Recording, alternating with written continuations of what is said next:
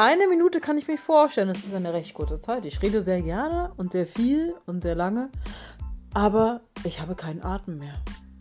Der Long-Covid hat mir den Atem geraubt.